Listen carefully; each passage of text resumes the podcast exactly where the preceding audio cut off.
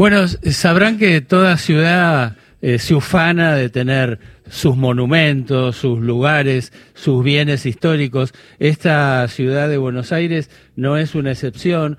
Pero esos lugares no se cuidan solos. No, me imagino que no. Y por eso nos vamos a comunicar con la presidenta de la Comisión Nacional que se ocupa de ese tipo de protección, de ese tipo de, de bueno, de cuidado, que, que, tiene que ser además un cuidado muy especializado. Vamos a hablar con Mónica Capano. Hola, Mónica. ¿Qué tal? Buen día, ¿cómo andan? Bien, bien. Desde el programa Ahí Vamos, eh, te quería preguntar eso. Eh, sí ¿Cuál es la tarea, primero, cuál es la tarea de la Comisión de Monumentos, Lugares y Bienes Históricos y cómo estamos en ese terreno? Mira, la tarea de la comisión, que es una uno de los de las instituciones más eh, viejas que hay en, en Argentina en relación con el patrimonio, ya que surge por una ley de 1940, eh, tiene como objeto, digamos, eh, resguardar lo que serían los bienes que forman parte del patrimonio nacional. Los bienes, estos bienes eh, lo son, se instituyen como tales, ya sea a través de una ley del Congreso, en cuyo caso la Comisión da una opinión no vinculante respecto de los proyectos, o mediante un decreto de presidencia que en ese caso sí es elaborado es por la, Comisión Nacional, por sus técnicos, es aprobado por un cuerpo colegiado, nosotros somos este, una presidencia y diez vocalías, eh, y después que pasa por este filtro, eh, llega al ministro de Cultura, quien lo eleva al señor presidente. Este sería, digamos, los dos circuitos para la declaratoria. Una vez que un bien se declara, entonces la comisión tiene eh, una tarea de, vigilancia y de acompañamiento, o sea, no solamente vigilamos que no se hagan obras contrarias a, la integridad del monumento, sino que acompañamos las intervenciones mediante recomendaciones para que, este, digamos, no se hagan este, barbaridades, que es lo que suele ocurrir, ¿no? Cuando hay eh, desconocimiento en relación con la importancia de los bienes con los que se trata, ¿no? Voy a un tema concreto que había leído la semana pasada. Eh, la buena noticia de que el pabellón del Centenario, que es el único de los edificios eh, construidos cuando eh, la Revolución de Mayo cumplió 100 años y el único que sigue vivo, podríamos decirlo así, está en proceso de reconstrucción. así es.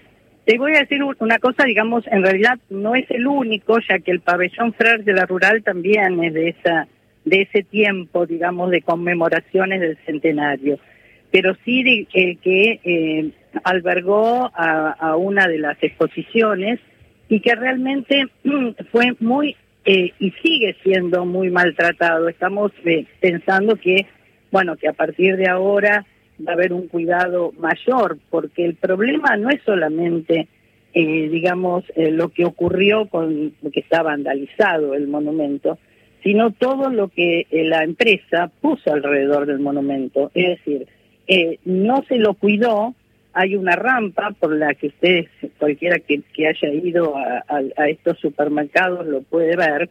Una rampa pero digo, eh, Mónica, le aclaro a los oyentes que el supermercado al que te referís es el, supermercado Jumbo, que está ahí justamente en terrenos que fueron del Ministerio de Defensa son, son, son, son, ¿eh? Los terrenos son del Ministerio de Defensa. fueron, concesionados, fueron concesionados, son del ejército argentino. Bueno, está cedido parte de esos terrenos militares a la empresa chilena Cencosud, ¿no?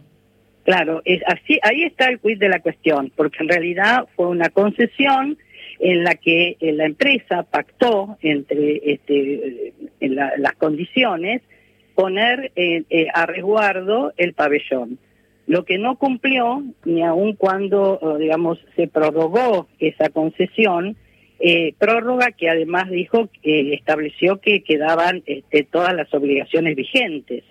La empresa a partir de ahí empezó a presentarse ante la justicia porque el ejército demandó el estado en el que estaba el bien y bueno, perdieron en todas las instancias hasta que llegaron a la Corte Suprema, donde también la empresa perdió. Eh, y realmente hay un fallo que para el patrimonio es muy importante. Y ahora está, ahora está efectivamente en reconstrucción.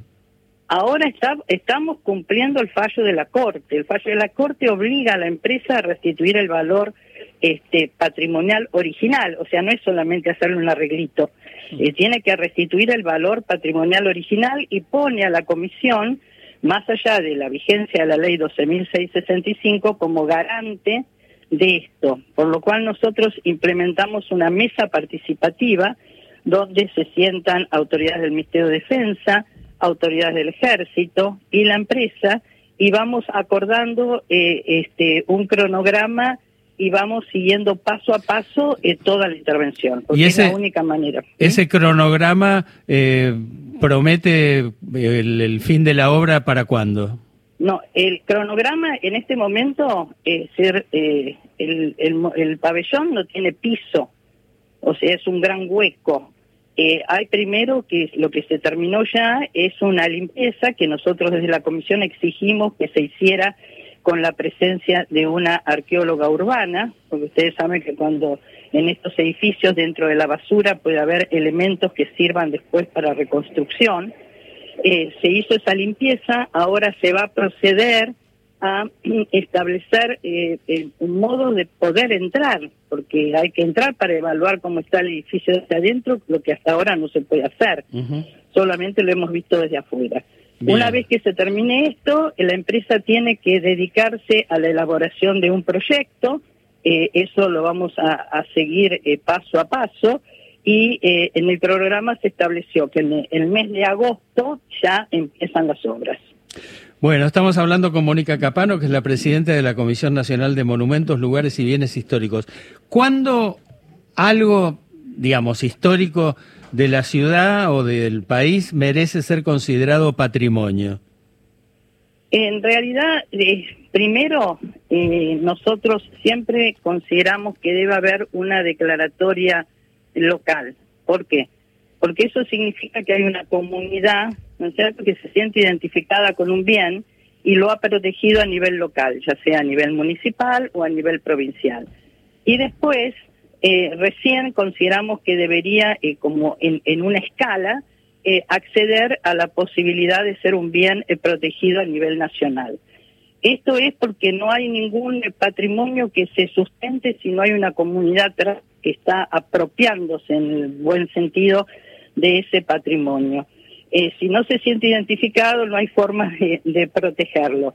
Por eso la insistencia en que primero se trabaje a nivel local.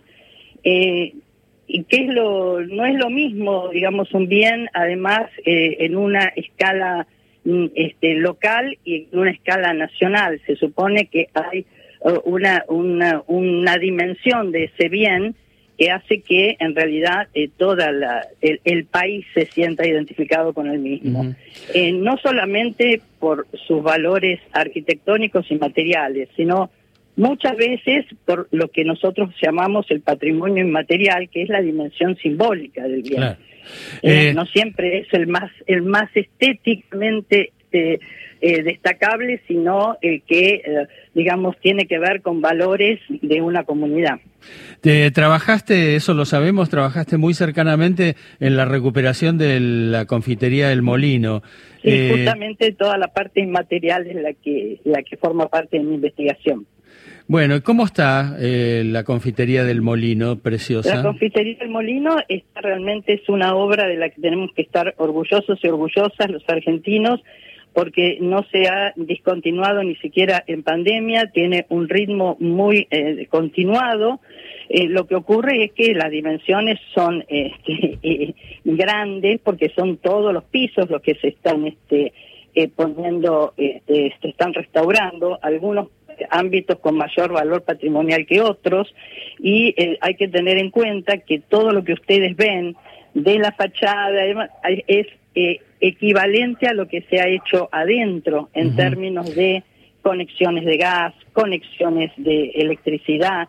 Hay que eh, pensar que se va a hacer un edificio que se va a abrir al público, que va a tener una gran afluencia, por lo tanto hay que tomar todas las medidas de seguridad que cuando se construyó eh, no estaban previstas, obviamente. Así que eso quizás uno de los temas más eh, complejos para resolver, es decir, respetar el patrimonio y al mismo tiempo colocar, por ejemplo, un ascensor de camillas, que antes no, no, estaba. Mm. Eh, Mónica, digo, teníamos la, fantasía alguna vez, acaso el sueño, de hacer una visita guiada al molino. ¿Se podrá? Eh, nosotros, es decir, las visitas se, se hacen con los días que se abre para una determinada fecha, pero eh, llevamos este, en algunos casos algunos grupos eh, que, de estudiantes o de, o de profesionales que nos piden para hacer una visita acotada y siempre y cuando haya un ok, digamos, de, de, los que están en obra, ¿no? Porque no siempre se puede hacer. Pero digo, ¿cuándo...? Eh, eh, este, eh, el periodismo ha entrado para dar cuenta de los avances. Pero no nosotros, por ejemplo, no nosotros, por eso me tiro el lance de, pedirte esa posibilidad. lo armamos para que ustedes puedan ver y comunicar a la audiencia los avances de la obra. Y hablando de avances de la obra, ¿cuándo va a estar, digamos, habilitada al público? Bueno, ahora, ahora lo que tienen que hacer, digamos, lo que se va a habilitar al público es la confitería, eh, y eso ahora empieza un, todo un, eh, un, trámite de concesión, ¿no? Porque eso va a ser manejado por, por, por, el mundo privado.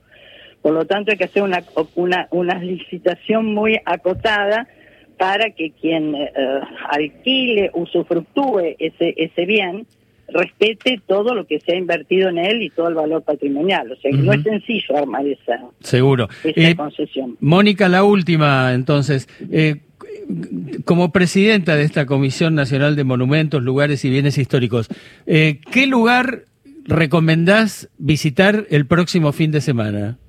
Ah, mira, yo me estoy yendo a, a, a, Tilcara y recomiendo, bueno, la Argentina tiene maravillas, o sea, estamos armando circuitos eh, porque eh, hay poblados históricos, que es una de las nuevas figuras que ha entrado en la ley. Eh, es decir, eh, por el lado de la quebrada, por lo que ha sido el Capañán, eh, las este, ruinas jesuíticas, o sea, no, no puedo elegir por la vastedad de, lugares que, realmente son recomendables. pueden entrar este, a buscar en Instagram monumentos y ahí también estamos poniendo al día todas estas cuestiones de lugares que pueden ser visitados y algunos que no son tan conocidos como los que estoy nombrando, pero que sí son obviamente dignos de visitar. Eh, Mónica Capano, muchas gracias por esta nota del programa de Ahí Vamos y nuestro equipo, eh, eh, digo, queda, queda a la espera, queda a la espera de la posibilidad de una visita guiada.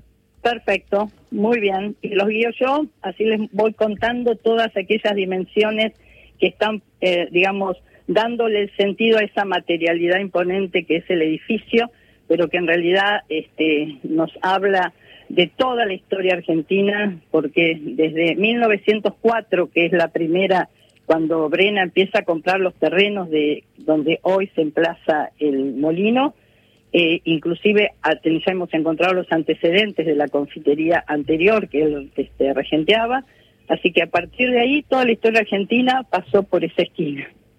Seguro, por supuesto. Muchas gracias. No, gracias a ustedes. Hasta luego.